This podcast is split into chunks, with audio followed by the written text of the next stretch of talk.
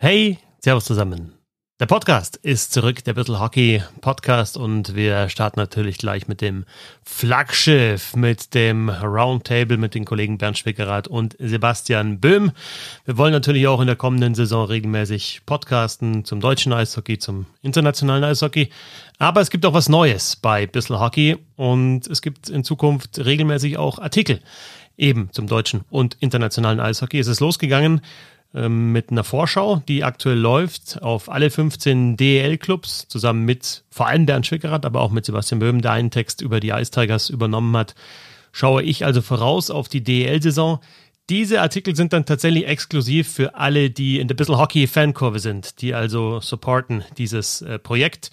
Wenn ihr bei Steady das tut, dann müsstet ihr eigentlich diese Vorschauen jeden Tag um 6 Uhr in der Früh in eurem Posteingang haben. Wenn ihr anders supportet und von diesen Forschern vielleicht auch über Social Media noch gar nichts mitbekommen habt, dann sagt mir Bescheid. Ähm, ich leite natürlich dann auch die entsprechenden Artikel an euch weiter. www.steady.de slash bisselhockey. Da könnt ihr also ab einem Euro pro Monat, gerne auch für mehr, äh, ein Abo abschließen und dann gibt es regelmäßig Artikel zum Eishockey. Und jetzt gibt es den Podcast. Viel Spaß!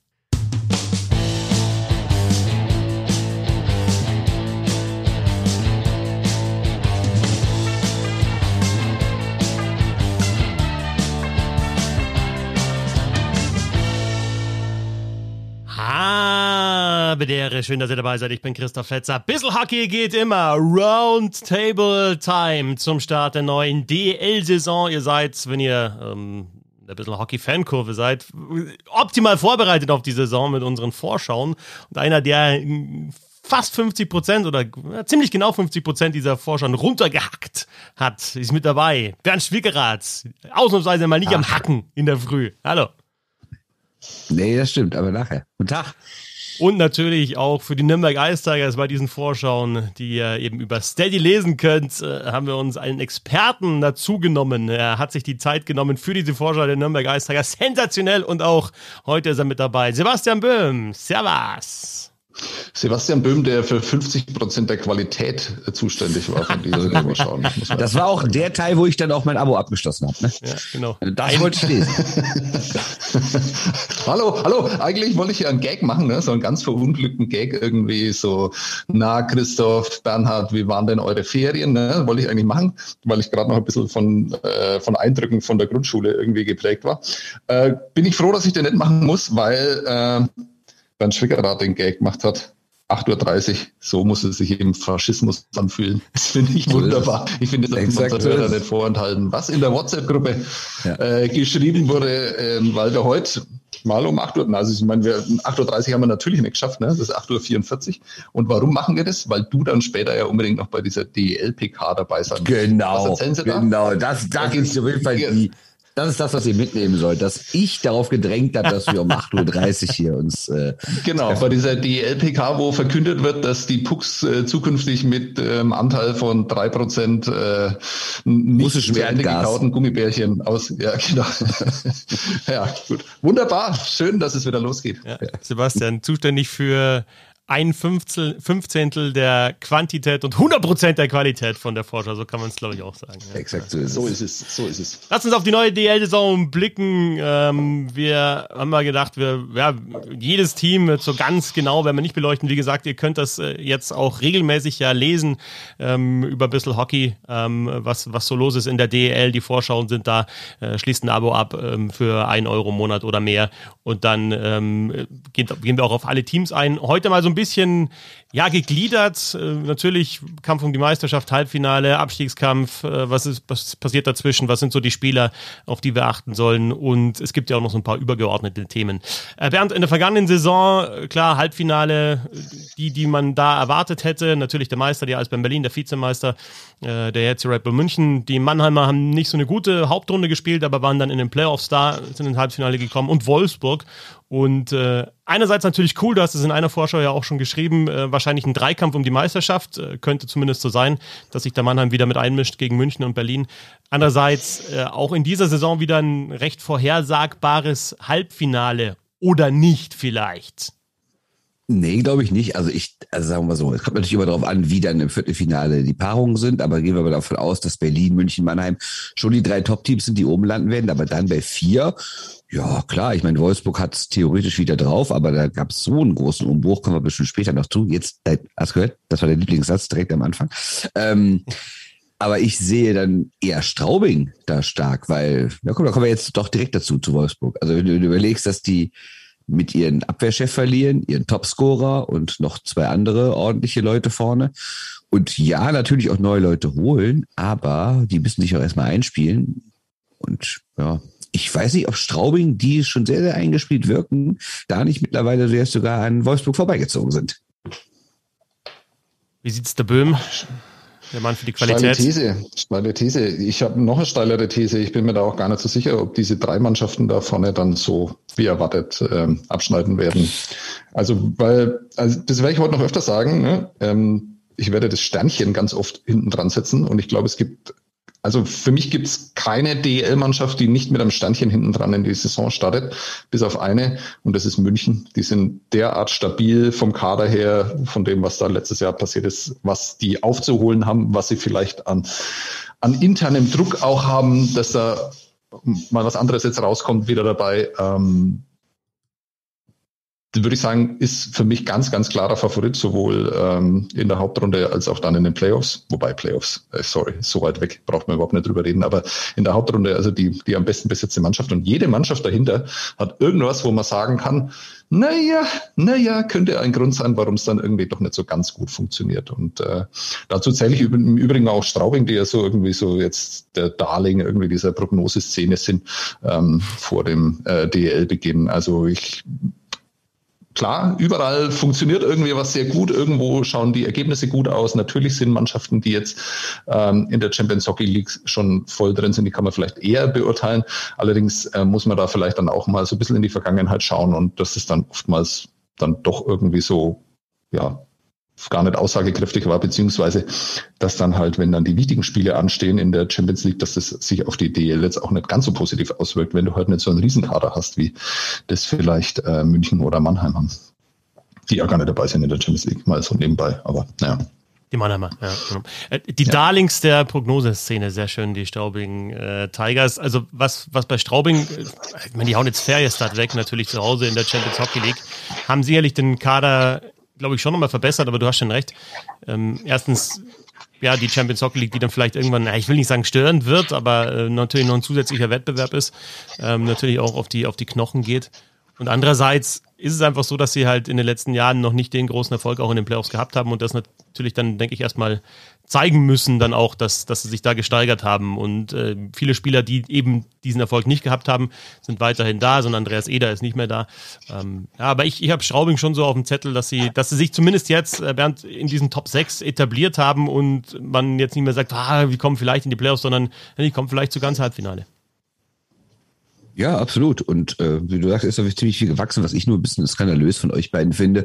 Also auch von mir persönlich, ehrlich gesagt, dass wir jetzt seit äh, fünf Minuten hier über Mannschaften reden, die ins Halbfinale kommen und den künftigen deutschen Meister aus Köln noch gar nicht erwähnt haben. Also schon hart, oder? Also, oder mal Spaß beiseite. Was ist da los in Köln? Haben die einen Dachschaden oder was? Jetzt mal ganz ehrlich. Also ich verstehe ja, dass man irgendwie sagt, wir wollen wie wieder besser werden. Wir wollen ein bisschen Euphorie entfachen. Wir, wir haben uns vielleicht auch mit Nick Bale ganz ordentlich verstärkt, so als, als der eine Top-Verteidiger. Aber könnt ihr mir mal erzählen, wie man ernsthaft sich in Köln hinstellen kann und irgendwie das Wort Meisterschaft in den Mund nehmen kann von dieser Saison, wenn wir darüber reden, dass, wie Sebastian völlig richtig sagt, München das Top-Team ist. Berlin immerhin der zweifache Meister. Mannheim ist halt Mannheim. Und dann haben wir noch Wolfsburg und Straubing und Ingolstadt und wer auch immer da ganz ordentlich dabei war. Gut, Ingolstadt ist eine scheiß Vorsaison gespielt, aber grundsätzlich kann man ja sagen, das ist schon eine der besseren Mannschaften in dieser Liga. Und sich dann hinstellen, wenn man in meiner Rangliste irgendwo auf Platz sechs, sieben, acht ist, gut, die, wird, die werden sich jetzt nicht sonderlich für meine Rangliste interessieren, schon, weil sie die bis jetzt auch gar nicht kannten.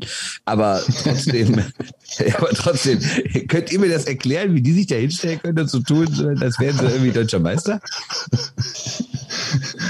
Ja, wir haben da ja generell so ein bisschen unterschiedliche Meinungen, was sowas angeht. Ne? Also ähm, ich behaupte ja an dieser Stelle jedes Jahr, es gibt ähm, 13 Mannschaften mindestens in der DL, die mit dem Ziel in die Saison gehen müssen. Liegt am System. Ne? Es gibt halt nur mal Playoffs, da ist dann alles möglich.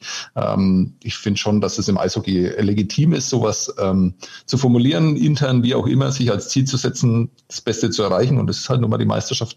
Ähm, deswegen finde ich das okay. Ich habe das ja auch gefeiert als äh, gut, dass ihr das gar nicht so wirklich mitbekommen habt, weil ähm, älterer nordamerikanischer Trainer, der die Meisterschaft ähm, verspricht, nachdem er gerade in den Pre-Playoffs gescheitert ist, beziehungsweise äh, ja, aber stopp, Wenn die Kölner es so getan hätten, so gesagt hätten, wir wollen in den nächsten Jahren mal Meister werden, völlig okay. Hm.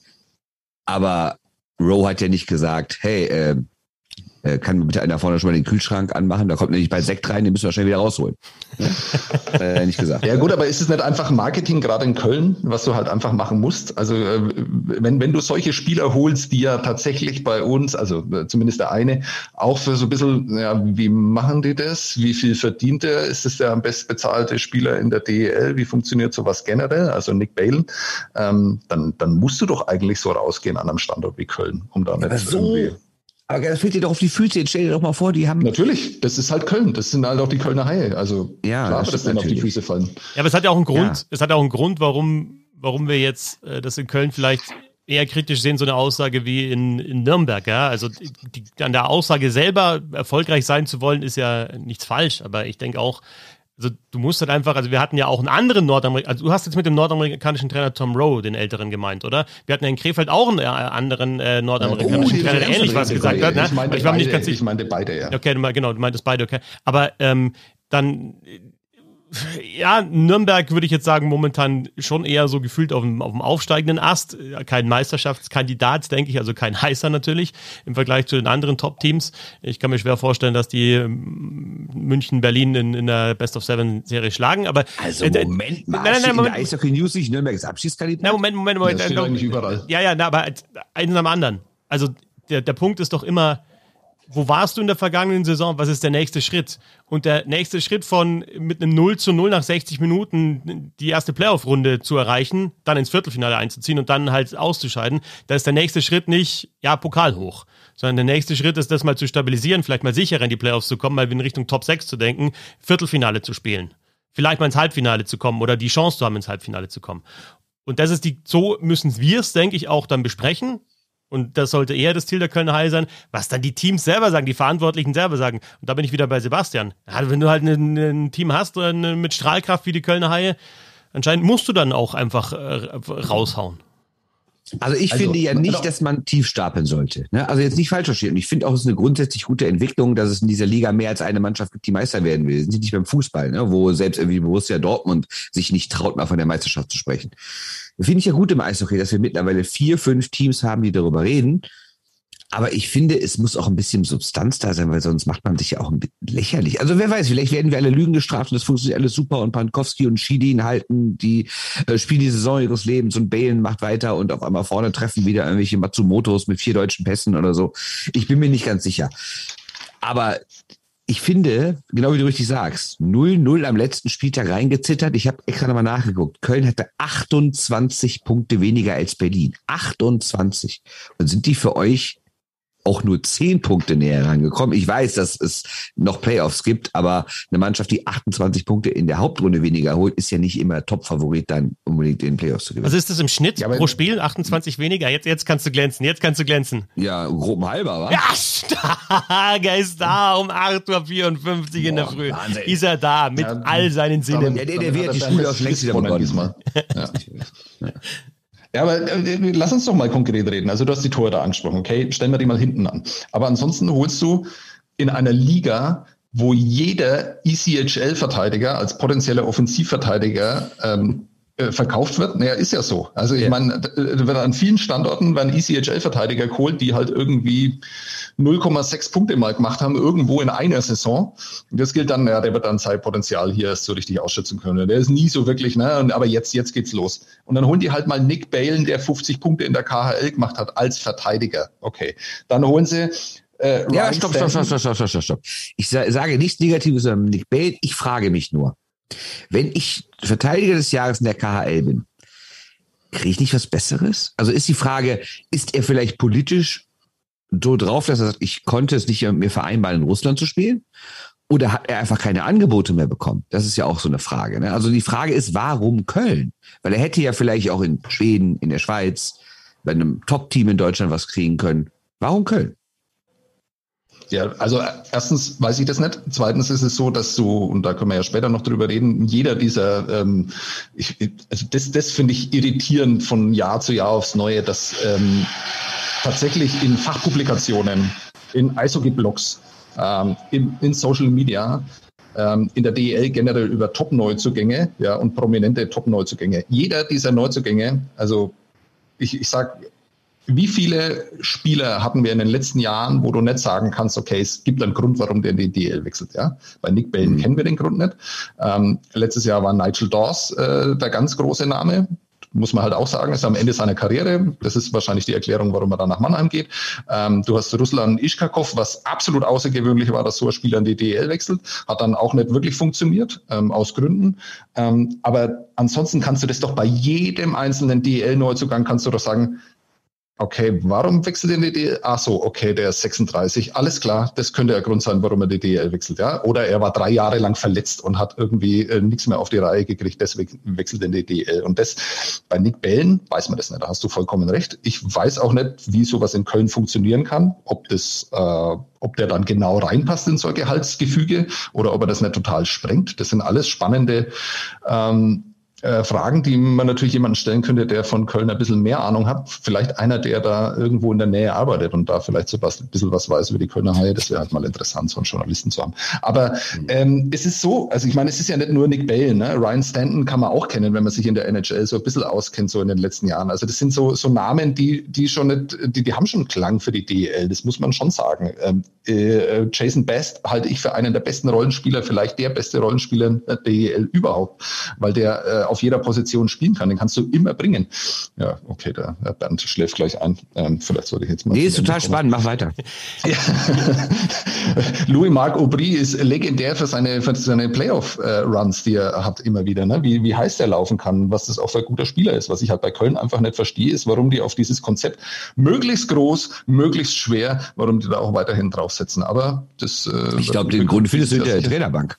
Ja, genau, richtig. Und das wird das sicherlich erklären. Ich glaube nicht, dass man damit äh, im modernen Eishockey, wo man jetzt auch wieder diskutieren kann, wird es in der DL überhaupt spielt, aber ähm, kann man damit Erfolg haben wird sich zeigen dann dieses Jahr. Und dann hast du halt zwei Torhüter. Genau, ja. da wollte ich jetzt gerade einhaken. Du brauchst, du halt, ja. wenn, du, wenn du Meister werden willst, dann brauchst du entweder eine überragende Mannschaft und einen okayen Torwart oder du brauchst da wirklich einen guten Torwart und oder, oder, oder einen herausragenden Torwart. Und den haben sie jetzt nicht einfach. Ja? Und das da haben wir jetzt die letzten Jahre, die haben ja auch schon in der DL gespielt, Chilin und Pankowski, die sind gut, ja, aber das sind halt, äh, da haben die Spitzenteams, die, die jetzt die letzten Jahre Erfolge gehabt haben in den Playoffs und vielleicht auch noch ein bisschen besseren Kader haben, haben bessere Torhüter noch dazu. Ähm, ihr hört übrigens den Haie-Stammtisch mit Sebastian Böhm, Bernd Schwickerath und Christoph Fetzer, präsentiert von irgendeinem so Bier, das äh, nicht schmeckt und in viel zu kleinen Gläsern äh, serviert wird. Aber das ist ein guter Übergang, wenn wir über Teams reden, die irgendwie hohe Ansprüche haben und nicht so als Torhüter. Was ist denn mit Berlin? Also könnt ihr mir das mal erklären, wie man sich ernsthaft hinstellen kann und wenn man doch gesehen hat, wie wichtig Matthias Niederberger für die letzten beiden Titel war, dass man den mehr oder weniger ohne Gegenwert abgibt, also ohne, jetzt, nee, hier ist ja kein Trade, die wissen, was ich meine, also jetzt nicht, dass die davon irgendwie von München was kriegen müssten. Okay, hätten ja theoretisch auch genannt haben können. Aber könnt ihr mir das erklären, wie man, ich sagen kann, wir sind so top besetzt in allen Positionen und wir haben ja auch wirklich was, was gewachsen mit unserem Trainer und ne, alles mögliche super und dann gehen wir mit solchen Torhütern in die Saison? Also ich verstehe es überhaupt nicht. Ja, und wir fordern ja immer, dass man auch, auch jungen Spielern in der Liga eine Chance äh, geben soll und dann nehmen die da so ja, nur Mitte, nur Mitte 30-Jährige auf der Torwartposition, ja, und äh, da auch nur zwei von drei sind Deutsche, ja, und, und, und, und Anschitschka hat sich ja noch gar nicht bewährt. Also ich bin da tatsächlich, ich, äh, ich wäre ein bisschen vorsichtiger. Ich würde jetzt mal sagen, so was die letzten Jahre gezeigt haben, die, die Eisbären wissen da schon, äh, was sie tun. Möglicherweise äh, fliegt mir das um die Ohren. Aber Ančitschka hat gezeigt, dass er in der Liga spielen kann. Ju Markanen, Nummer eins? Äh, Ju Markanen ist gekommen. Ähm, der, ja, der ist ungefähr 14. Ja. Ist 20, hat zuletzt zumindest ein paar Mal in der Schweiz gespielt, äh, hat davor in Finnland eine gute Ausbildung äh, genossen. Also ich, ich sage ja auch nicht, ich kann es absolut überhaupt nicht einschätzen, wie gut die sind. Ja, aber ich kann natürlich, es ist natürlich leicht zu sagen, ja, Niederberger, der ist gut, ja, Brückmann, der ist gut, ja, aber die also, sind ja auch gut. Ja, die sind ja gut, ja, aber das heißt ja nicht, dass die anderen nicht gut sein sollen. Ich, ich habe da auch, ich habe da leise Bedenken, nicht, aber nicht so laute wie du. Nur darum, ich meine, hast du die Vorschau da auf diesem Blog von Bissel Hockey gelesen? Da gab es schon eine Berlin-Vorschau, die war brillant, die war überragend formuliert. War die von Sebastian, oder? War die von Sebastian? Ja, die war von Sebastian, da habe ich mir dann zuerst mal ein Abo geholt, habe ich dann verlängert nach der Nürnberg-Geschichte, jetzt einen neuen Monat. Aber ähm, ich habe da irgendwo was gelesen, dass diese drei Torhüter zusammen, Anschitschka, Markanen und Quapp, genau null Playoff-Spiele in dem Profibereich haben. Null. Auch heiß. Ja, ich möchte an eine Saison erinnern, wo Berlin das schon mal gemacht hat. Und wie ist es ausgegangen? Richtig geil. Ja, wo das auch überhaupt nicht funktioniert hat. Ähm, was ist der Unterschied? Damals hat man zwei Torhüter gehabt, jetzt hat man drei. Ja? Ist schon mal die Wahrscheinlichkeit sehr viel größer, äh, um mindestens, äh, das sollen andere ausrechnen, ähm, dass es dann funktioniert. Ähm, ich finde es total spannend. Ich finde es, äh, sowas mag ich und äh, ich wünsche mir dann auch immer so hat mit Berlin überhaupt nichts zu tun oder mit Fan-Dasein. Ich wünsche mir dann auch immer, dass sowas äh, funktioniert. Wäre doch sehr Nein, du verstehst nicht falsch. Ich finde das auch spannend. Ich finde das auch, ich finde das auch gar nicht so schlimm. Es gibt ja auch kein Gesetz dagegen oder sowas, dass man irgendwie, oder ich bin jetzt auch nicht moralisch empört. Ich verstehe es einfach nur nicht, weil ich mir denke, du bist zwei Jahre lang Meister mit dem besten Torwart der Liga oder einem der Top 3 Torhüter der Liga. Du hast überragende Verteidiger. Du hast dich im, im Sturm, hast du echt was aufgebaut. Du hast genau die richtigen einzelnen Leute gut. Das hat alles geklickt in den letzten beiden Jahren. Und dann verlierst du Niederberger, okay, kannst nichts machen. So wie man jetzt ja hörte, ist er schon ganz, ganz früh in der vergangenen Saison nach München gegangen, schon lange bevor Haukeland dann überhaupt nach München kam. Aber da hattest du doch so viel Zeit, dir irgendwie einen vernünftigen Ersatz zu holen. Und ein Jungen oder zwei Jungen, völlig okay. Aber warum den dritten? Warum hole ich denn nicht noch einen Erfahrenen zumindest dazu, der dann auch gerne eine 50-50-Lösung mit einem der anderen machen kann? Das verstehe ich halt nicht, dass man drei junge Leute sich da hinsetzt. Und ihr wisst jetzt, was ihr tun müsst, nämlich äh, jeden Montag äh, leaffond.net klicken. Da gibt's ja auch schön die Team-Save-Percentage äh, von den verschiedenen Teams.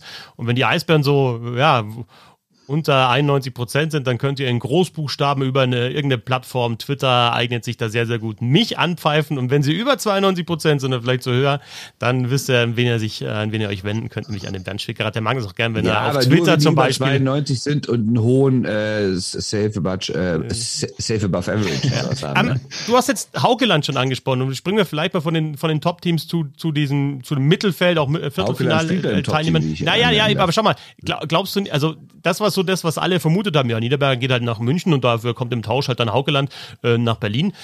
Ist da nicht so gekommen. Welche Rolle spielt denn Nicky Mont darin, äh, Bernd, dass, dass eben die Eisbären jetzt nicht keinen etablierten DL-Torwart im Kader haben? Das war schon glaub, ein Stil, oder? Geringe. Aber es war schon ein Stil, den Haukeland ja, zu holen. Aber ist ja nicht so, als hätte ihn keiner gekannt. Also ich glaube nicht, dass, dass, dass es da irgendwie eine lange Schlange gab und äh, Nicky Mont hat sich vorgedrängelt, sondern ich glaube eher, dass er lange, dass er eben keine lange Schlange war und Nicky Mont stand da noch.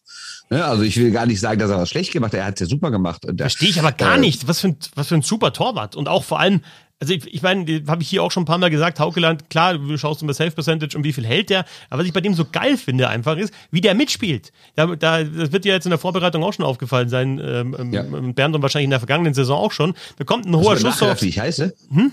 Hast du gerade nachgedacht, wie ich heiße? Nicht schlimm.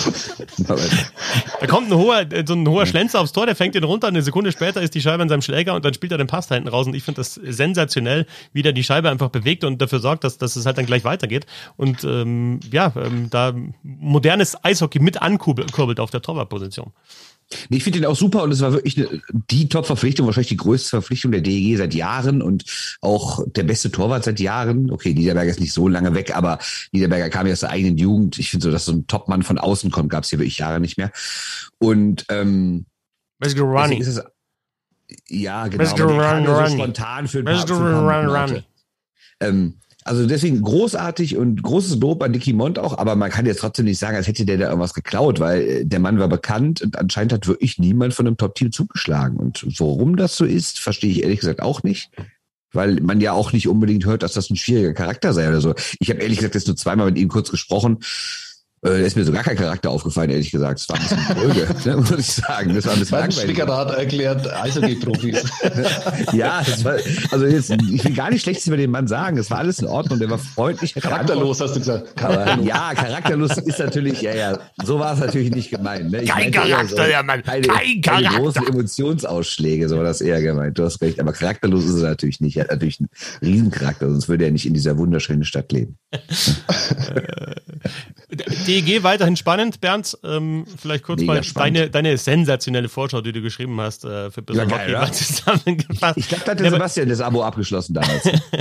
Aber ich finde es auch, also bei der DEG weiterhin tatsächlich, äh, finde ich ja ganz cool, wie viel, wie viele junge Deutsche da spielen jetzt mit Blank und Ehm, die ja auch bei der U20-Weltmeisterschaft äh, gezeigt haben, was sie können. Mal schauen, ob sie es in der DL auch so können. Bei Blank wissen wir es schon, bei Ehm wissen wir es noch nicht. Ähm, mir gefällt das ganz gut, was in den letzten Jahren passiert ist und nicht nur, weil ich dich so ein bisschen auch mag. Ein kleines bisschen. Ja, habe ich auch nichts mit zu tun. Ne? Äh, nee, nee, also ich, ich finde das auch interessant. Also ich finde, ich habe es ja, Entschuldigung, auch geschrieben, irgendwie, was haben die? Zehn oder elf Spieler unter, unter 25 oder sowas. Also das finde ich auch schon nicht uninteressant. Ähm, definitiv. Und äh, ja, ist ja ein bisschen Qualität dazugekommen, aber auch da heißt es ja, die will wieder so das bestätigen und will wieder ein bisschen höher kommen und so. Das muss nicht zwingend in dieser Saison passieren. Ne? Also da gibt's ja auch Ansprüche und dass man sagt, man gehört vom grundsätzlichen Standing, vom Namen, von der Größe der Stadt, von der Geschichte, bla bla bla, gehört man eigentlich eher in, in das obere Drittel der Liga, da will man wieder hin, ein klares Top-6-Team werden, aber dafür gibt man sich auch fünf Jahre Zeit. Also es wird jetzt nicht gesagt hier, weil die einmal im Viertelfinale waren und dann einen guten Torwart geholt haben, dass das automatisch bedeutet, äh, dass man jetzt ins Halbfinale kommt. Ja, ne? Soweit ist es nicht. Aber ich finde trotzdem, da ist eine ganz ordentliche Entwicklung zu sehen. Muss man sagen. Welche, welche Teams aus, aus dem Viertelfinale oder oder insgesamt aus den Playoffs, die, die wir jetzt noch nicht besprochen haben. Ich meine, Bremerhaven war wieder im Viertelfinale als, als Sechster, wieder direkt qualifiziert. Ingolstadt hat das Viertelfinale verpasst. Ähm, da ist ein Riesenumbruch jetzt natürlich mit einem neuen Trainer, Mark French, übernommen für Doug Sheridan, auch auf der Sportdirektorposition, Larry Mitchell weg und Tim Regan da neu. Ähm, die sind dann der ersten Playoff-Runde raus in der vergangenen Saison. Über Köln haben wir schon gesprochen, Nürnberg kurz angerissen. Welche Teams, Sebastian, sind denn da bei dir auf dem Zettel, die vielleicht so ein bisschen mehr in Richtung nächsten Schritt statt konsolidieren stielen können? Äh, gar keins. Also für mich ist die DEL einfach, und das macht die Liga meines Erachtens auch so interessant, wo, welche, Einzel welche Mannschaft mit Straubing, weil man da jetzt so ein paar Eindrücke hat, mal rausgenommen. Welche Mannschaft kannst du das im Moment sicher sagen? Überhaupt nicht bei keiner einzigen Mannschaft. Hinter hinter Berlin, Mannheim, München, die so für Stabilität natürlich äh, stehen aufgrund äh, der finanziellen Mittel, die da dahinter stehen. Wolfsburg, aber finde ich auch nicht so mit der vollen Überzeugung.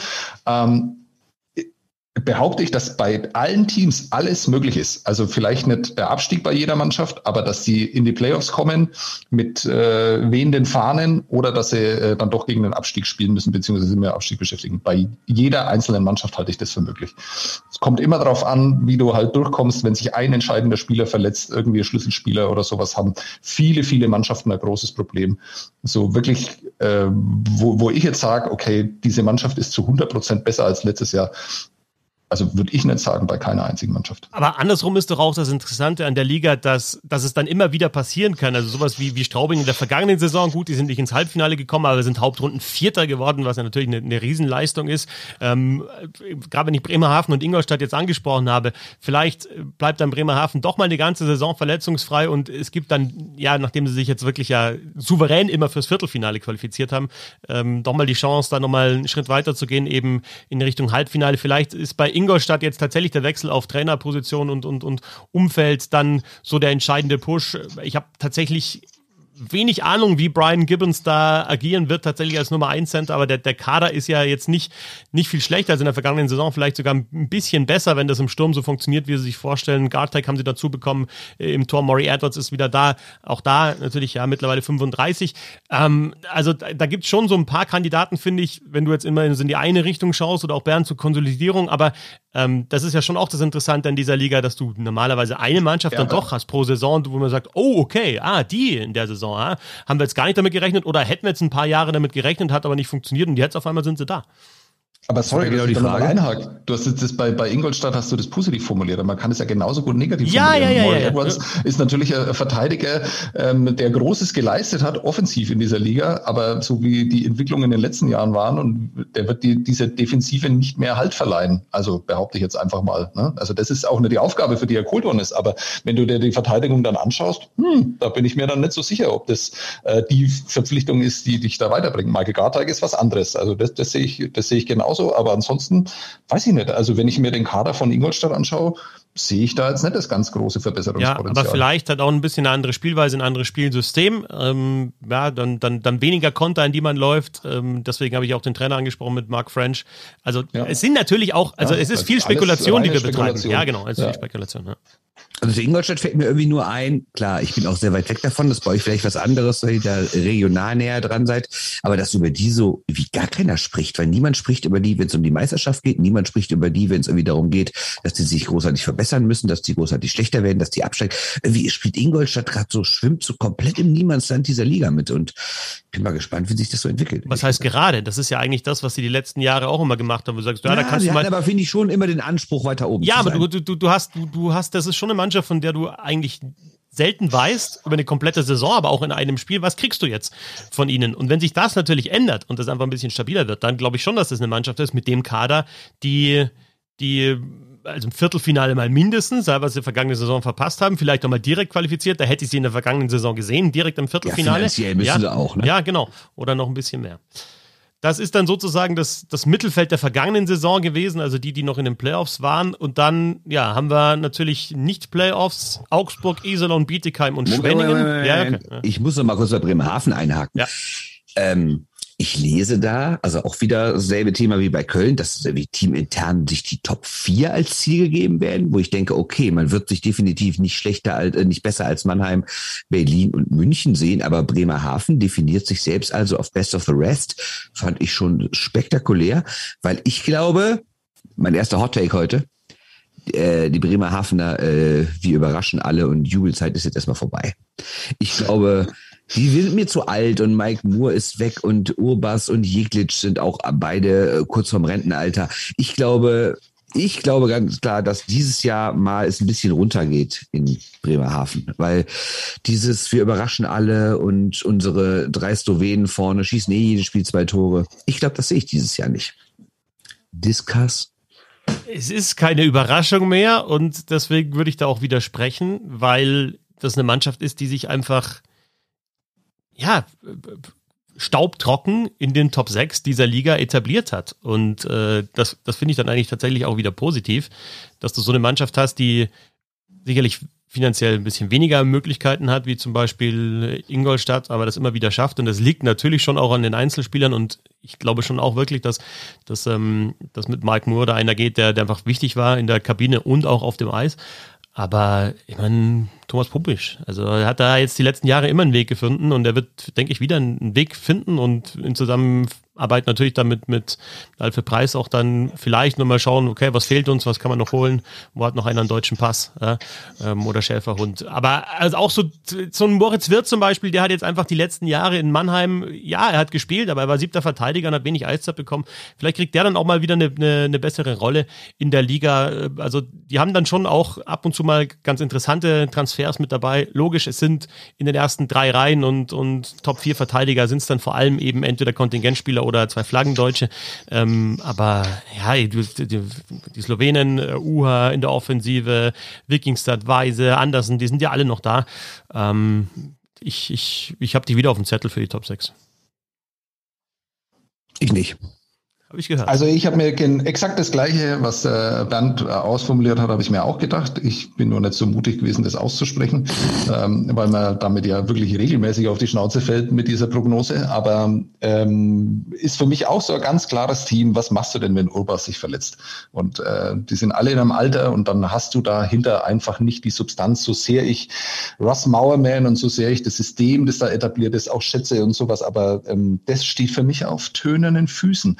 Das dass man, äh, dass man das in Bremerhaven, um endlich mal ein Wort einzuführen, das äh, ohne das eigentliche äh, Podcast in Deutschland überhaupt nicht existieren kann, ähm, dass du natürlich ein neues Narrativ brauchst in, in, äh, in Fishtown, ist ja auch völlig klar. Und dass du da irgendwie dann auch mal sagen musst, na ja, freilich, ähm, machen wir das einfach so wie immer. Ne? Keiner traut uns was zu und jeder sagt, äh, aber dieses Jahr wird es nicht mehr funktionieren. Und dann überraschen wir wirklich wieder mit einer Viertelfinalteilnahme. Ähm, da muss er ja vielleicht auch irgendwann einmal was Neues einfallen lassen.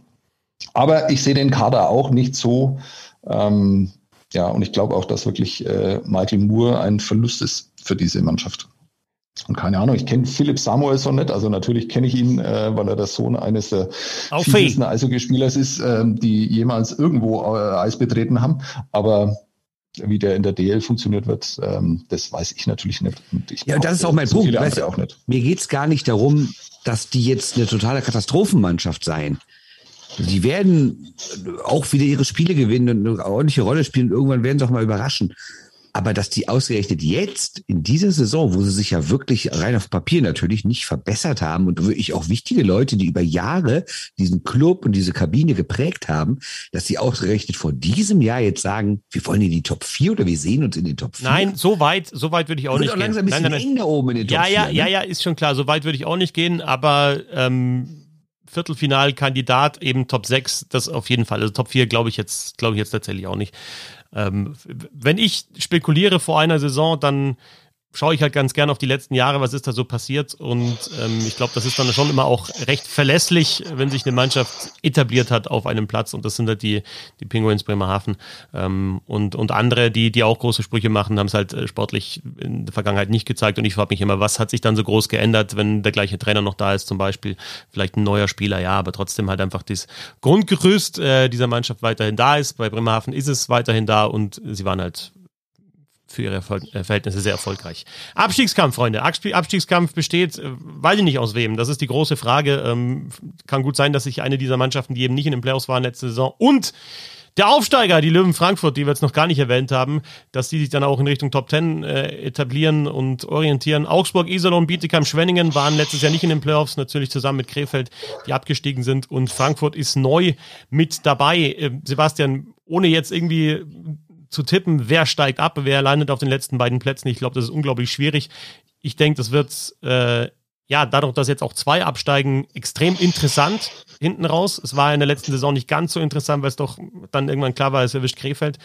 Aber Och, ich, ich freue mich, ja, aber ich, ich, ich freue mich dann schon auch wieder auf, auf diesen Abstiegskampf und dann eben bis zum Schluss der Hauptrunde dann auch die Intensität in den Spielen der Mannschaften, die hinten drin stehen. Also ich glaube, das ist tatsächlich, also für mich gibt es nur zwei Abstiegskandidaten. Natürlich wird es mehr Mannschaften geben, die das betreffen wird und die da hinten reinrutschen können, aber so nach den Eindrücken jetzt aus dem, was im Sommer passiert ist, Warte schnell, ich sag, da nur zwei. Ich sag, ich, ich, ich, ich, ich, ich, ich, tippe, ich tippe, ich tippe, wenn du denkst, ist es Bietigheim und jetzt ist die Frage, beim zweiten bin ich mir gar nicht so sicher, wen du nimmst. Ist es Schwenning oder nimmst ja, du Augsburg genau, noch dazu? Genau, es ist einfach nur, was in Augsburg halt so passiert ja. ist, äh, so mit Verpflichtungen, die jetzt wieder weg sind, ähm, die meines Erachtens vom Namen jetzt auch nicht so ersetzt worden sind, äh, Verletzungen, die da äh, reinhauen. Also Matt Pimpel ist natürlich einfach ein schwerwiegender Verlust für diese Mannschaft. Ich finde es, also ich liebe solche Geschichten, dass Dennis Endras da zurückkehrt. Äh, Finde ich sensationell. Ich, das ist auch ein Torhüter, den ich nie unterschätzen würde, egal in welchem Alter. Ich halte ihn für einen herausragenden Torhüter in der DEL. Ähm, aber es ist natürlich was anderes, jetzt dann ähm, hinter Augsburg zu stehen und ähm, nicht hinter einer Mannheimer Mannschaft. Ähm, weiß ich nicht, tue ich mir auch schwer, da irgendwie eine Prognose abzugeben. Ähm, so als Geschichte finde ich es überragend.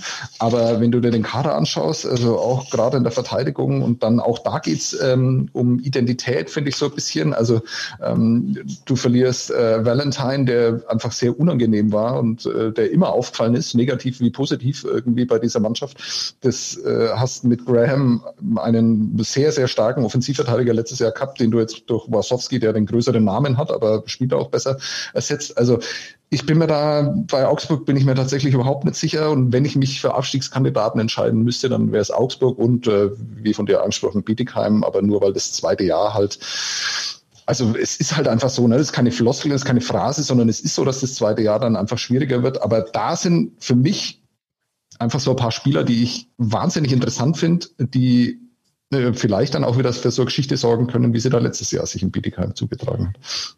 Also erstmal gehe ich da bei Augsburg ein bisschen mit, weil ich finde, die haben ja auch in der, in der Sommerpause davor schon diverse Spieler verloren, die wirklich so stilbildend waren und über Jahre dabei waren. Ich finde, das hat sich jetzt nur noch fortgesetzt. Aber bei Bietigheim oder Bietigheim, wie man ja sagen muss, ähm, ist es halt verheerend, weil wir dürfen ja nicht vergessen, die sind auch letztes Jahr ja nicht unbedingt durch die Liga geflogen, sondern hatten halt einen starken Torhüter und hatten halt diese eine Reihe, die alles gerockt hat. Und wenn wir mal gucken, Sheen ist weg, Ranford ist weg und da gehen dir mal ganz entspannt. Moment, wenn ich es gerade sehe, bei Le Affont reden wir über grob gesagt 115 Scorerpunkte, die da weg sind von zwei Spielern. Die musst du auch erstmal auffangen. Ne? Und dann ist da noch Smerek weg, also der wirklich eine starke Saison gespielt hat, von dem es, glaube ich, niemand so erwartet hätte. Das sind auch noch mal 34 Verteidigerpunkte. Ähm, ja, ich weiß ehrlich gesagt nicht, wie Bietigheim das kompensieren will. Jetzt bin ich natürlich ehrlich und sage, ich hätte auch vor einem Jahr nicht unbedingt gesagt, oh ja, natürlich macht Riley Sheen 40 Tore. Vielleicht haben sie auch wieder irgendeinen aus dem Hut gezaubert, der da was reißen wird, von dem das jetzt noch keiner erwartet. Aber rein auf dem Papier her ist Bietigheim für mich wirklich der absolute Abschiedskandidat Nummer eins, weil ja natürlich auch die Aufstiegseuphorie grundsätzlich weg ist. Und was wir auch nicht vergessen dürfen, je nachdem, wie es in der zweiten Liga läuft, steigen zwei Mannschaften ab. Ja, ja. Und ähm, dass eine Mannschaft wie Bietigheim vielleicht eine Mannschaft hinter sich lassen kann, okay. Aber zwei sehe ich ehrlich gesagt nicht. Ja, das Spannende ist ja, dass du diese Reihe ansprichst, ne? Und da ist natürlich der beste Spieler weg, aber zwei Drittel dieser Reihe sind ja noch weiterhin da. Und dann hast du halt wirklich, also du musst dir einfach nur die Spieler anschauen, die sie da, die sie da geholt haben. Also Michael, äh, Gott, ich weiß ja einfach nicht, wie man ausspricht. Ich habe keine Ahnung, wie der finnische Michael ausgesprochen wird, äh, wenn er nicht Michael heißt. Ähm, äh, Kerenen, ähm, der war halt einfach mal Topscorer der finnischen Liga. Ja, schon lang her, klar. Ich habe damals auch gedacht, dass er sich in der NHL durchsetzt. ist immerhin dann zu einem, zu einem NHL-Spiel hat's ge gereicht, aber das sind Spieler, die schon mal nachgewiesen haben, dass sie scoren können. Ähm, und das ist dann halt einfach in der DEL halte ich alles für möglich, dass das dann wiederkommt, dass sie das wieder äh, erwecken in ihm. Und dann hast du so Spieler wie Chris Wilkie, der am, College halt auch mal 23 Tore in 34 äh, Spielen geschossen hat und zwar auf, auf höchstem College-Niveau. Also da sind schon ein paar Spieler dabei. Von, von, äh, von dem letztjährigen Topscorer hat es auch niemand erwartet. Also finde ich ganz spannend. Ich glaube nur, dass die Verteidigung einfach viel zu schlecht ist ähm, und dass er auch nicht stabilisiert worden ist durch die Spieler, die sie geholt haben. Das ist so meine Einschätzung. Aber ich bin natürlich absolut bei dir. Ähm, wenn da nicht äh, Kerenen, äh, Wilkie oder Chase Burger ähm, zeigen, dass sie da irgendwie auch 30 Tore in der DL schießen können, dann wird es extrem schwer. Aber das gleiche hast du ja bei, bei Augsburg auch mit Wenström, der gekommen ist. Ne? Natürlich, Pümpel äh, fällt jetzt erstmal aus, aber Wenström hat vor zwei Jahren noch 33 Tore in Finnland geschossen, ist der Torschützenkönig geworden. Und das ist aber immer wieder das Thema jetzt bei diesen Mannschaften. Was funktioniert da auch in der DEL? Kriegt der Wenström dann auch so die Pässe und äh, die, die, die Schussgelegenheiten, um diese Buden zu machen in einem Team wie bei den Augsburger Panthern. Ähm, und auch deswegen, weil da auch wieder so viele Fragezeichen sind, finde ich den Abstiegskampf äh, so interessant. Iserlohn haben wir stopp, natürlich dann stopp. noch. Ich muss noch eine Sache, die ja. hatte ich ja schon, die hatte ich ja schon beim letzten Mal. Da möchte ich aber nochmal drauf rumreiten. Wir dürfen ja bitte nicht vergessen, dass Bietigheim vergangene Saison 61 Schüsse an Pfosten und Latte bekommen hat. Das ist ein Gegentor pro Spiel, was sie nicht kriegen. Und die hatten mit Abstand, wenn man das als Glück und Indikator nimmt, es gibt natürlich viele Leute, die sagen, ja, der Torwart stand so gut, da konnte er nur an Pfosten schießen. Das ist von einer ganz hohen Qualität, was der, der die so die Winkel verkürzt, das kannst du nicht lernen. Äh, ja, aber ich sag, wenn die Gegner 61 Mal an Pfosten oder Latte schießen, bei Berlin übrigens 22 Mal, ne? also nur mal so, um die Dimensionen sich reinzuziehen, ähm, Vielleicht ist dieses Glück auch aufgebraucht im zweiten Jahr. Aber wenn die Gegner natürlich auch oft aufs Tor schießen, dann schießt sie auch oft auf äh, Pfosten und Latte. Stimmt. Und, und was ist denn mit den Schüssen, die um, Tor schießt, ja, genau, alles richtig. Aber was, was ist was ist äh, was ist mit den Schüssen, die so zwei Zentimeter am Pfosten vorbeigehen? Hast du die auch noch? Da habe ich keine Zahlen. Hast keine Zahlen. Also, der Markus. Der It's a game of inches, man. It's a game of inches. Ja. Ja. Dann kann der Markus noch was machen. Ja, genau. Aber da kommt ja nichts. Da kommt ja keine Verbesserung. Seite sieht seit Jahren gleich aus.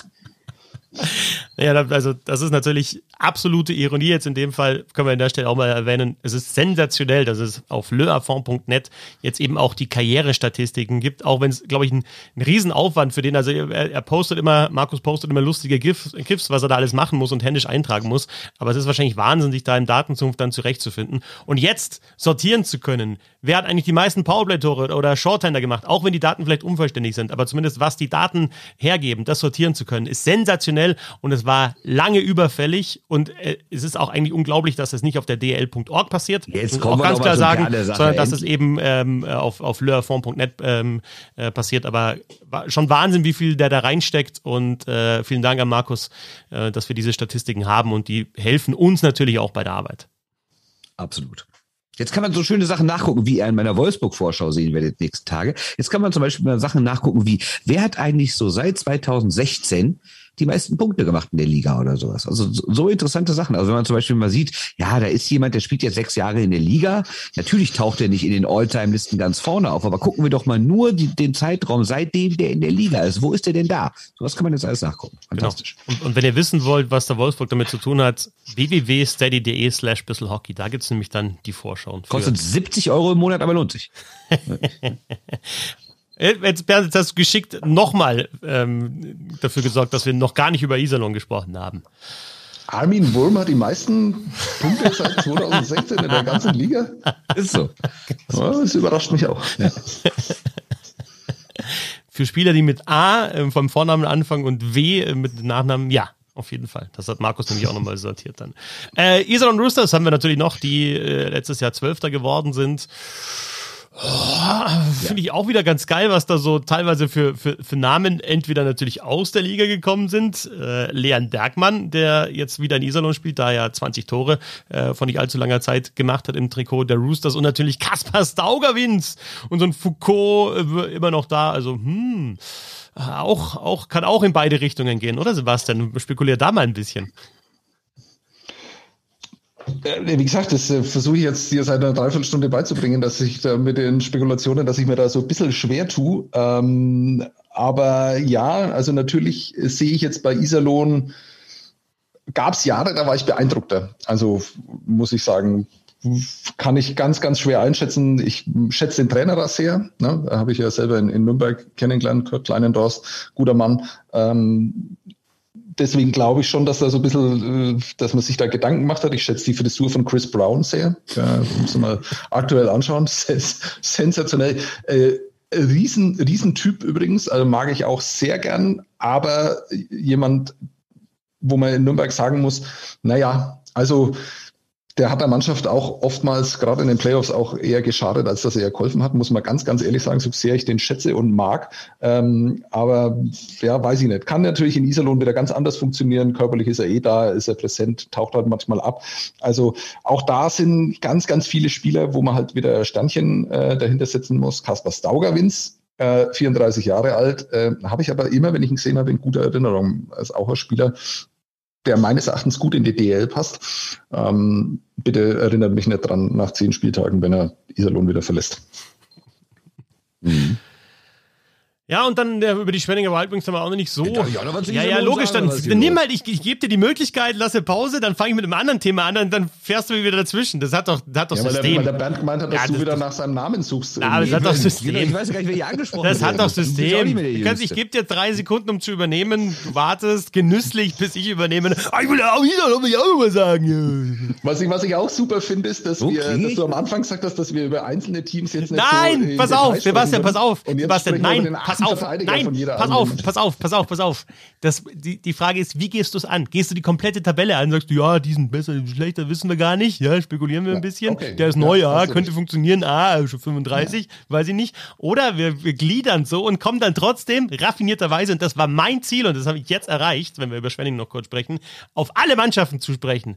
Auf manche ein bisschen mehr, manche ein bisschen anders. musst Das ja ist mein Ziel. Feels Nein, abholen. thematisch gliedern auch, aber auch thematisch Nürnberg haben wir gliedern. gar noch nicht geredet. Sorry, aber ein Halbsatz haben wir an Nürnberg. Du hast Ja, die ganze werden Zeit die. Möglichkeit, Da- darüber ja zu sprechen, aber du tust also es ja nie. Schwenningen, jetzt erstmal. Das kann ja. Nee, kann doch ja das Iserlohn. DEL Also Iserlohn ist nämlich wirklich eine der Mannschaften da, fällt mir nämlich ein, von der würde ich schon sagen, die ist besser als letztes Jahr. Weil wir dürfen ja nicht vergessen, was da alles passiert ist mit den ganzen Corona-Fällen, mit sonstigen. Also ich meine, die sind ja nicht aus ihrer normalen Leistungsfähigkeit so schwach gewesen, wie sie es dann im Endeffekt waren. Vielleicht waren sie auch nicht so gut, wie man dachte, als so Leute geholt wurden, halt wie Foucault und Adam und Zizensky und Akulazzi und sowas. Ähm, Trotzdem sage ich, äh, die haben wirklich extrem unter Corona gelitten, zweimal lange in Quarantäne gewesen, sehr viele Spiele mit einem sehr kleinen Kader gemacht und dann war da irgendwie alles vorbei, der Trainer musste gehen, Tepper und sowas. Ich glaube, Iserlohn ist schon in der Lage, besser zu spielen als in der vergangenen Saison. Trotzdem, dass man sagt, nur weil sie ja in dieser verkürzten Corona-Geisterspielsaison ja so halbwegs klar in dieser Nordgruppe durchgekommen sind, dass man jetzt sagt, ähm, ja, Iserlohn ist aber ein ganz klares Playoff-Team, weiß ich auch nicht, aber auf jeden Fall sind die besser als letztes Jahr. Hm. Du weißt schon, dass sie Joe Whitney verloren haben, dass sie Nick Schilke verloren haben, dass sie Taro Jensch verloren haben. Ja, weiß ich. Gut. Aber Hab ich gelesen. Bisselhockey.steady.gib uns euer Geld.de. da ich gelesen. Äh, Sebastian, du darfst gerne noch ein bisschen mehr zu Nürnberg sagen. Das war überhaupt nicht böse gemeint, ne? dass, du, dass du vielleicht dann. Von mir schon. Ja, Von mir schon. Ja, also ich denke da viel drüber nach, weil ähm, immer Thema, das wir immer wieder. Weil ich in der Nähe von ne? Nürnberg ne? wohne und ähm, wie, wie, lebe wie, und da auch arbeite, ja, da denke ich viel drüber nach, was ist mit den Ice Tigers los, ja. ich denke viel drüber nach über die Ice Tigers. Ja, solltest du auch ja. beruflich, würde also ich sagen. ja, ist eine gute Idee. Machen, ich kann mich davon nicht freimachen, dass ich bei so Prognosen mir dann oft denke, hm, okay, ähm, weil Nürnberg ist einfach ein schönes Beispiel dafür, dass es ähm, egal was du machst in der Liga, dass es nur schwer ist, so, so eine gewisse Anerkennung zu bekommen. Ja? Also ähm, in Nürnberg passiert exakt das, was Journalisten, was auch Fans zum Teil von ihren Teams immer verlangen. Ja, also ja. gewisse Kontinuität. Da wird eine Mannschaft aufgebaut, da wird jungen Spielern ähm, die Chance gegeben zu wachsen, sich zu entwickeln, äh, neue Rollen äh, anzunehmen. Ähm, und überall heißt, okay, also nee, sorry, aber bei dem Kader, also Abstiegskandidat, äh, ganz sicher nicht mit den Playoffs und ähm, ja. Ähm, ich finde es spannend, seitdem Tom Rowe da war, sind die ein Top-5-Team gewesen letztes Jahr oder sagen wir mal in der Tom Rowe-Tabelle haben sie Platz 5 belegt. Ähm, das heißt, äh, der Anspruch ist eigentlich schon relativ hoch und ich glaube, dass sie dem nicht gerecht werden können. Ich glaube auch, dass es tatsächlich schwer wird mit einem Playoff-Platz. Ähm, liegt an, an mehreren Gründen, aber was da so generell passiert, ähm, finde ich eigentlich sehr gut. Ähm, dass es nicht nur, also wenn man zum Beispiel, wenn man diese Corona-Rückzahlungen, die sie jetzt dann hatten, ich weiß nicht, wie das bei anderen Teams sich ausgewirkt hat, äh, hört man nur wenig.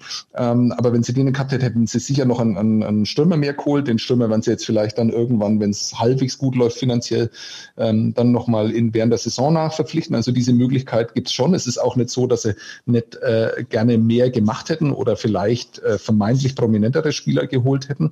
Aber ganz vieles ist halt auch einfach so, dass du mit Tim Fleischer in die Saison gehst als Nummer eins Center, das ist bewusst. Ja, also da, dem hätte man dann auch keinen anderen dahingesetzt. Ja, und äh, dass du Daniel Leonhardt äh, in die Liga holst, das ist natürlich bewusst. Dass du Roman Kechter zurückholst, ist bewusst, der jetzt leider den ganzen Sommer krank war und äh, so ein bisschen Schwierigkeiten hat, da wieder mit dem Tempo mitzugehen. Aber der wird dann auch wieder eine Rolle spielen dann irgendwann.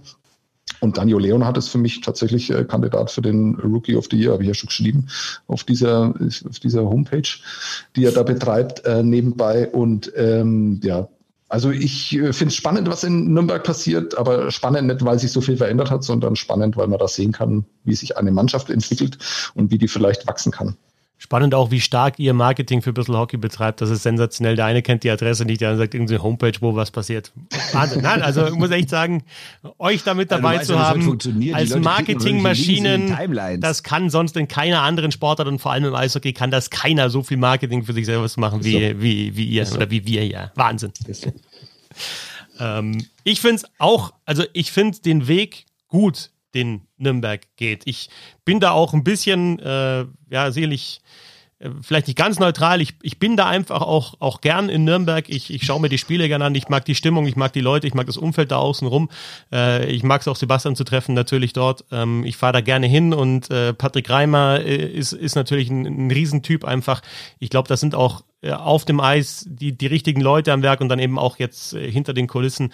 Äh, ich finde, der, der Charakter der Mannschaft war vor allem letztes Jahr in dieser Playoff-Serie dann nochmal äh, ganz klar zu sehen. Und eben, ja, so Sachen wie Tim Fleischer, den du angesprochen hast, jetzt ein Dan Daniel Leonhardt, äh, finde ich super. Ähm, und mal schauen, ob es dann eben für einen Mittelfeldplatz reicht und alle sagen, oh, meh, oder ähm, ob, ob vielleicht sogar ein bisschen mehr raus, rausspringt. Aber der Weg, der eingeschlagen worden ist, gefällt mir. Finde ich gut. Ja. Absolut, finde ich auch. Ich finde den Weg auch sehr gut, auch sehr interessant alles. Ähm, ich finde ja immer so kurios, wie dann so so Bewertungen entstehen, also auch bei mir selber im Kopf, ich nehme mich da gar nicht raus, oder wie dann halt so wieder daraus eine Prognose für die, für die kommende Saison abgeleitet wird, wenn wir immer überlegen, Nürnberg hat in diesem zweiten Spiel in der Pre-Playoff-Serie in Düsseldorf mit drei Toren zurückgelegen. Nehmen wir mal an, die DEG schießt dann noch zwei Tore. Und dann geht Nürnberg da irgendwie mit einer Fünf-Tore-Niederlage raus. Da wäre die Stimmung echt im Eimer gewesen, glaube ich. Dann drehen sie das Ding noch, auf einmal ist die Stimmung da. Und stellt euch mal vor, die verlieren das letzte Spiel gegen Düsseldorf gar nicht, was theoretisch möglich gewesen wäre, ne? wenn Pankowski nicht so einen guten Tag hatte. Dann steht auf einmal Nürnberg im Viertelfinale und dann reden wir ganz anders über die. Wegen eines Spiels. Und das ist doch irgendwie verrückt, oder? Ja, ja bin ich mir gar nicht so sicher, ob sich in der Bewertung da was geändert hätte, aber. Ähm, also zumindest von außen, wenn es geheißen hätte, boah, die sind ins Viertelfinale gekommen, ist doch eine völlig andere Diskussion als, naja, die verlieren erst zu Hause gegen Düsseldorf und dann kriegen die da fünf Stück. Ich finde das Spannende ist halt, wie die Außensicht ist, dass, dass Nürnberg als, und das kann ich nachvollziehen, wenn du dir den Kader anschaust und wenn du auch andere Kader anschaust und da den Vergleich anstellst, kann ich das nachvollziehen, dass du Nürnberg nicht als Playoff-Mannschaft siehst. In Nürnberg hat ja. man einfach ja. versucht, ähm, aus den ähm, Erkenntnissen aus den Playoffs äh, die richtigen Schlüsse zu ziehen. Ja, also es ist offenbar muss die Mannschaft jetzt sehr viel fitter sein, als er das zum vergleichbaren Zeitpunkt. Äh, das sind wirklich die dümmsten äh, Phrasen, weil das ja wirklich keiner so wirklich beurteilen kann, wenn er ja. nicht die Fitnesswerte kennt. Aber darauf wurde halt Wert gelegt und man hat da die die Schlüsse draus gezogen. Ich sag, die Nürnberger Mannschaft war letztes Jahr für die Playoffs absolut noch nicht bereit. Die haben nicht cool genug gespielt. Die die sind von von Fischbuch äh, abgeschossen worden, haben kein Mittel dagegen. Ich glaube auch, ich finde auch, dass sie ausgecoacht worden sind in den drei Spielen, ganz klar. Lustigerweise war der Coach ja noch nicht einmal da für zwei Spiele von, von der DEG. Stimmt, das habe ich auch verdammt, ja. das spielt dann vielleicht auch noch eine Rolle. Aber dass man in Nürnberg sich nicht damit beschäftigt, wie man wieder in die Playoffs kommt, sondern wie man dann in den Playoffs eine bessere Mannschaft ist, das zeigt dann auch, welche Ambitionen man da hat und wo man eigentlich hin will. Und ähm, das finde ich, ähm, ja, das ist nicht größenwahnsinnig, sondern es zeigt halt einfach, dass man da, dass da ein neuer Geist eingekehrt ist durch, äh, durch Rowe, aber auch durch Usdorf. Ja, die größte Frage, die ich mir in Nürnberg stelle, ist ehrlich gesagt nicht, ob diese ganzen Jungen, die mir echt Spaß gemacht haben letztes Jahr, also gerade auch so Leute, von denen ich dann noch nie gehört hatte oder höchstens mal einen Namen gelesen hatte, irgendwelche, das ja, das Besondere war ja, dass da irgendwelche 23, 24-jährigen Nordamerikaner kamen und eben nicht 33 oder 34-jährige. Was ich mich nur wirklich frage, ist, was ist denn mit diesen ganzen älteren, erfahrenen deutschen Spielern, teilweise Ex-Nationalspieler, die wir halt auch so seit Jahren kennen und irgendwie von denen wir immer so eine gewisse Leistung erwarten, weil die einfach konstant Stand gebracht wurde. Aber wird's langsam nicht vielleicht ein bisschen eng? Ich meine, was ist mit so einem Treutle? Ich finde, der hat nicht unbedingt Sprünge in die richtige Richtung gemacht in den letzten anderthalb, zwei Jahren. Was ist auch mit Patrick Reimer? Klar, der hat nochmal seine Rekordsaison gehabt und dann nochmal relativ viele Erfolge gefeiert und war nochmal in aller Munde. Aber der Mann ist 39 Jahre alt, ne? Also kannst der nochmal eine komplette Saison? Also das ist für mich auch so ein Ding, abgesehen davon, ob die Jungen es nochmal schaffen, ob die neu, ob die neuen äh, irgendwie einschlagen oder so. Ich finde so, der Bestand an Leistungsträgern und Identifikationsfiguren, der wird nicht jünger. Ne? Ja, und gerade wenn ich mir den Kader auch nochmal anschaue, vor allem im Sturm ist es eben wirklich so, dass dieser Mittelbau ähm, dann, dann fehlt bei den, bei den deutschen Spielern zumindest. Du hast einerseits irgendwie als Extrem vielleicht dann äh, eben äh, auf der anderen Seite Leonhard und, und Fleischer, gut zwischendrin so ein Schmölz mit 30. Ähm, ja, wie, wie ausgewogen ist da in der Hinsicht der, der Kader, Sebastian? Ja, also absolut richtig, äh, gut erkannt. Ähm, ich glaube, das setzt man halt einfach auf die Entwicklung von so Spielern, die halt wirklich überhaupt niemand kennt außerhalb von Nürnberg, wie, wie Lukas Rieberig, ähm, Charlie Janke hat man letztes Jahr, glaube ich, sich schon mehr Produktion. Ich glaube, dass es die Produktion von Charlie Janke nie geben wird. Ähm, äh, uh, da könnte ich jetzt WhatsApp-Chats raussuchen. Aber ich sag, ich weiß, ich weiß, ich weiß. Mach's, mach's bitte einfach nicht. ähm, äh, aber ich glaube, da hofft man so ein bisschen drauf. Also Lobach ist, finde ich, auch ein Spieler, der in seiner Entwicklung, also die sehe ich jetzt so nicht. Sehr beliebter Spieler beim, beim Trainer, äh, auch immer so, wo man sich selber so ein bisschen hinterfragen muss. Aber das ist richtig. Also da fehlt es vielleicht am, am, am Mittelbau, aber den äh, müssen dann halt äh, Fox, Ski und McLeod dann halt irgendwie auffangen. Und was man auch nicht vergessen darf, also Ryan Stower hat dieser Mannschaft in den Playoffs schon sehr gefehlt. Der, hm. ähm, ja, der ist jetzt dann auch wieder mit dabei. Spannend. Spannend, spannend, spannend. Finde ich auch die Schwenninger Wild Wings, um da vielleicht nochmal kurz drauf einzugehen, habe ich heute drüber geschrieben. Ähm, ja, natürlich eine Mannschaft, die eigentlich so Platz 14 fast schon so abonniert hat und das könnte natürlich dann in der nächsten Saison nicht reichen für den Klassenerhalt. Harold Kreis neuer Trainer, finde ich schon ein Coup von äh, Christoph Kreuzer, dass er den nach Schwenningen geholt hat. Ähm, Special Teams waren in der vergangenen Saison echt ein großes Problem. Jetzt mit Wille Lajunen muss man auch erstmal sehen, wie das funktioniert in der DL, aber das ist einer, der dann wohl das Powerplay ähm, anführen wird hinten in der Verteidigung. Ähm, deutsche Spieler geholt mit Sebastian Uvira und Phil Hungerecker, die schon ein paar Jahre in der Liga spielen. Junge Spieler wie Florian Elias zum Beispiel, Manuel Alberg dann noch mit dabei. Boris Bersen hat mir gut gefallen in der vergangenen Saison. Äh, die Spink-Brüder weiterhin da. Karatschun hat ja mit denen gespielt in einer Reihe. Und, und da leite ich jetzt über, ähm, zur, zur letzten Kategorie, äh, auf welche Spieler freuen wir uns. Also ein Mix Indraschis, der jetzt in Schwenningen spielt. Ich finde, und das ist so, das ist auch so ja, in der ganzen DL so, so, es sind ein paar Transfers dabei. Daugavins haben wir schon angesprochen ähm, bei Iserlohn da kommen Spieler, die die internationale Erfahrung haben, die wir bei Weltmeisterschaften gesehen in, äh, haben. Indraschis hat neun Weltmeisterschaften gespielt und zwei, zwei Olympische Spiele für Lettland. Und die spielen jetzt halt nicht dann meinetwegen in, in München oder Berlin oder von mir aus auch noch Ingolstadt, sondern eben eher bei diesen Teams aus dem letzten Tabellendrittel. Und bei Indraschis frage ich mich schon, der ist 31, der ist noch nicht so alt. Also wird der dominieren in der Liga? Wird es wirklich, man sagt, boah, der in Schwenningen und haut der die nach vorne? Oder ja, ist es halt ein großer Name und der spielt da noch mit. Also auf Indraschis freue ich mich und vor allem eben, und da nehme ich dann Daugerwens zum Beispiel noch mit dazu, eben auf die Frage, was machen solche Spieler mit, mit diesen Mannschaften? Bringen die die voll nach vorne? Ist das dann teilweise ein Ausklingen lassen von der Karriere? Passen die sich dem Niveau an? Also das finde ich sehr, sehr interessant, was da passieren wird. Mhm. Ja, ist ja wirklich interessant. Also es sind auch für ich, obwohl ja die ganz große Welle aus der KHL ausgeblieben sind, sind doch ein paar Leute rübergekommen. Ne? Also Indrasch ist über 500 KHL-Spiele hat er gemacht. Ja, über 500. Ja. Ja, ist schon nicht schlecht. Also ich freue mich aber auf einen anderen, auf einen Rückkehrer. Ich bin ja äh, ganz großer Sympathisant von Ryan McKeon. Und ähm, ich finde, der hat in Düsseldorf schon gut gespielt, der hat in Berlin überragend gespielt. Und äh, dass er jetzt nach München kommt, okay, tut jetzt der Spannung der Liga vielleicht nicht das Beste. Aber ähm, freut mich, dass er wieder da ist. Und ähm, ja, immer großartiger Typ. Ist auch ein cooler Typ, ehrlich gesagt. Also in seiner Zeit in Düsseldorf haben wir echt häufiger mal gequatscht. Sehr interessanter Typ, spricht irgendwie 247 Sprachen oder so. Also ernsthaft jetzt echt, wenn ihr den mal seht und irgendwie Zeit habt, quatscht mal mit dem. Richtig netter Kerl auch. Und äh, ich, das habe ich auch irgendwo gelesen jetzt, vielleicht sogar äh, auf ähm, steady.de slash bisselhockey bei der Vorschau München. Wenn du den jetzt noch dazu tust zu den Münchnern und dann einen Zach Redmond hast, also weiß ich auch nicht, ob man das in den letzten Jahren schon mal gehabt hat, äh, zwei solche wirklich extrem offensiv denkenden und auch, auch schlittschuhläuferisch gut, äh, technisch gut, solche Verteidiger in einer Mannschaft zu haben. Natürlich nicht in einem Verteidigerpaar, weil dann hättest du fünf Stürmer auf dem Eis. Aber in einer Mannschaft, das ist schon, ja, schon auch mal nochmal was, so, so was Neues in der, in der, in der Saison. Ja, vor allem, was du da an Möglichkeiten im Powerplay dann halt auch hast. Ne? Also ja, vielleicht zu viele. Das ist ja in den letzten Jahren bei München das Problem gewesen, dass du zu viele Möglichkeiten hast. Aber ja, so ein McKiernan hinten und ein Rapman vielleicht auf der linken Seite könnte man sich, kann man sich gut vorstellen, dass das vielleicht funktioniert. Ja, oder dass du halt einfach, egal wie lange er Powerplay ist, dass du halt immer da einen an der blauen Linie hast, der extrem gefährlich ist. Ne? Also mhm. sind beide Rechtsschützen, das macht es ein bisschen schwierig, die äh, zusammen aufs Eis zu schicken. Ich glaube, das würden wir eher nicht sehen, aber naja.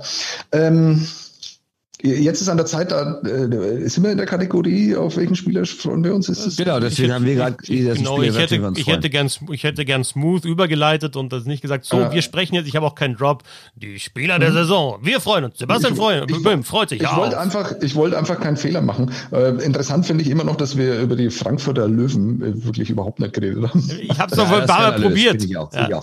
Stimmt, auf deren Torwart, auf Herrn Hildebrand, den freue ich mich, weil äh, was der da in den Playoff gehext hat und wenn man irgendwie sieht, dass er jetzt auch in der Vorbereitung macht, ja, Vorbereitung nicht wichtig, schon klar, aber trotzdem, das wird, glaube ich, ein Torwart sein, äh, wo vielleicht auch die Eisbär Berlin sagen, warum will der eigentlich nicht geholt?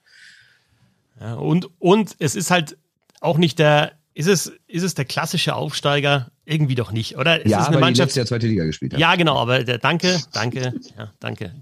Helfe, ich kann. Äh, Bietigheim war noch nie vorher in der DL, ja, das war ist ein absoluter Neuling. Gut, die Löwen Frankfurt waren auch noch nie in der DL, äh, waren halt die Frankfurt Lions, aber die sind halt schon mal deutscher Meister geworden.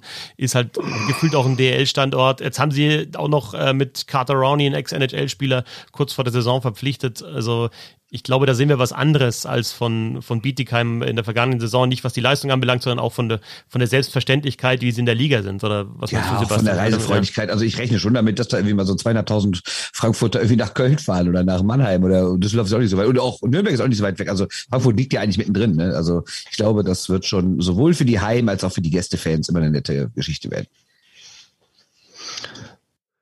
Frage: Haben die mittlerweile einen Trikotsponsor? So eine Polizeistaat werden sie schon was finden, oder? Ja, in äh, Eishockey News steht, dass die quasi bisher ohne Trikotsponsor in der Saison starten. Ja, ist das Trikot ja auch so schön, ne? Also, also mhm. im Rahmen der Möglichkeiten. Aber du wolltest doch jemand sagt, auf wen du dich freust. Ja, ähm, ich habe es ja schon durchklingen lassen. Ich glaube, dass du, das ist ja das Schöne an dieser völlig äh, unkalkulierbaren Liga, dass du eigentlich in jeder Mannschaft zwei, drei Spieler hast, auf die du dich freust, die dann, die dann neu sind. Ähm, dann dir danach denkst, warum genau habe ich mich auf den eigentlich gefreut, wenn du die dann tatsächlich mal siehst. Ähm, es ist ja immer so, dass man halt irgendwie so, so einen halb persönlichen Bezug hat und habe ich vielleicht schon mal erwähnt hier vor ein paar Jahren, dass ich äh, Fantasy Hockey spiele und da habe ich mich irgendwann einmal in so einen kleinen Center verliebt, der in der NHL zumindest eine kurze Zeit lang hat äh, äh, aufblicken lassen, dass er vielleicht ein, ein Scorer sein könnte, nämlich Brian Gibbons. Ähm, schaut euch mal die Tore an. Von damals, sie absolut null spektakulär. Sie für, für so einen kleinen Spieler auch nicht außergewöhnlich schnell, äh, was dann wahrscheinlich auch der Grund war, warum er sich langfristig dann doch nicht hat durchsetzen können. Aber der Typ ist ein Scorer, der ganz, ganz völlig unscheinbare, unspektakuläre Tore macht und das halt auf dem höchsten Niveau ähm, gezeigt hat, dass er das kann. Ähm, ich kann nicht einschätzen, was da in den letzten Jahren passiert ist. Natürlich sieht es nicht so gut aus, weiß nicht, Verletzungen, sonst irgendwas. Ähm, aber generell ist es natürlich schon ein Spieler, der in der DEL richtig, richtig stark sein kann. Brian Gibbons freue ich mich äh, bei Ingolstadt und bei Ingolstadt, sorry, aber da gibt es noch einen zweiten Spieler, nämlich Philipp Kraus, den ich auch schon gesehen habe äh, in der DEL 2 vor drei Jahren, als ich da mal den Ausflug machte, um Patrick Reimer da zu besuchen, als der da ein paar Spiele gespielt hat bei seinem alten Heimatverein und der ist mir da äh, extrem positiv aufgefallen, aus endlich mal nicht einer von diesen kleinen Spielern, die es ja dann ganz oft äh, gibt, die dann so aus nach so einer großer, langer Spieler, ähm, dem schaue ich auch gern zu, freue ich mich auch, äh, den zu sehen und äh, wäre schön, wenn der sich auch durchsetzen könnte bei Ingolstadt. Ich äh, freue mich auch noch äh, und mal schauen, ob diese Freude dann enttäuscht wird. Eben Daniel Leonard haben wir schon gehört, äh, Sepp Eam haben wir gehört, ähm, Alex Blank, diese ganzen U20-Spieler, die bei der Weltmeisterschaft jetzt auch mit dabei waren, Bennett Rosmi natürlich. Ich würde mich freuen, wenn sie auch eben ihre Einsatzzeit bekommen in der DL in der neuen Saison. Muss man dann sehen, wie das dann eben, ja, auch gerade zum Beispiel bei Rosmi, der halt bei einem Meisterschaftskandidaten spielt, aussehen wird. Aber das wäre schon cool. Ähm, wir wollten eigentlich, Bernd, ja auch noch über das Thema Energiekrise sprechen. Sollen wir einfach auf die Short News da verweisen? Äh, wenn wir Würde auf die Uhr schauen. Ja, ja. ja genau. genau. Weil ihr Weil das ja auch nicht das Hauptthema wird, ne? aber eine der Fragen. Genau. Also ihr schaut natürlich auch nochmal bei den Short News. Ja, und auch über Corona. Saison, ne? genau, Corona. Ne? Wer weiß, ob ja. denn nochmal, fallen denn nochmal Spiele aus? Gibt es nochmal Wellen? Müssen denn nochmal irgendwie Teams in Quarantäne? Äh, wird überhaupt noch getestet? Keine Ahnung, ja, wer war das? Da müssen wir spekulieren und ja genau, da, da, müssen wir spekulieren und bei dem, bei dem Sportlichen habt ihr jetzt gehört in der letzten Stunde, können wir einfach knallhart analysieren, was passieren wird und das wird auch alles so eintreffen, wie wir es äh, Natürlich. haben. Ja. Iserlohn wird Zweiter und 14. Köln wird Meister mhm. und steigt ab. Und steigt ab, ja. Und, ähm, äh, Torwart des Jahres irgendeiner aus Berlin. Das sowieso. ja, weil die die meisten haben, klar. Ja, eben, genau. und, die, und die Darlinge der Prognoseszene sind nicht wir, sondern die Straubing Tigers. Ähm, wir hoffen, es hat euch Spaß gemacht. Wie gesagt, wenn ihr ähm, auch nochmal zu den Teams äh, was lesen wollt, über steady.de slash Hockey könnt ihr das machen. Äh, da eine ähm, Mitgliedschaft in der bisschen Hockey-Fankurve abschließen, ab einem Euro pro Monat gerne auch mehr. Äh, wer tatsächlich das noch nicht mitbekommen hat und trotzdem supportet, weil er halt nicht das über Steady macht, äh, meldet euch bei mir. Wir finden da einen Weg, euch das anderweitig zukommen zu lassen. Zum Beispiel per E-Mail. Da haben wir auch der, der Spickerat und der Böhm, äh, die haben da auch, ey, täglich haben die eine Vorschau dann im Posteingang. Ja, da, da, da ja, freuen sie sich sehr, sehr verlässlich. Schickst du dem die auch, oder was? Klar. Ja. Warum das denn? Hat ja gar nichts mit zu tun. Ja, äh, ist ja auch dabei. Ja, hat ja, ist ja auch irgendwie dabei. Dank, dank, danke nochmal. Äh, hat der einen Euro gezahlt? das machen wir dann, das machen wir dann mal in Nürnberg mit irgendwie einer Portion Nudeln. Ja, da gibt es Nudeln aus. ja, genau. Bernd Schmickerath, äh, Sebastian Böhm, ich bin Christoph Fetzer. Danke fürs Touren. Bis zum nächsten Mal. Servus. Tschö. Servus.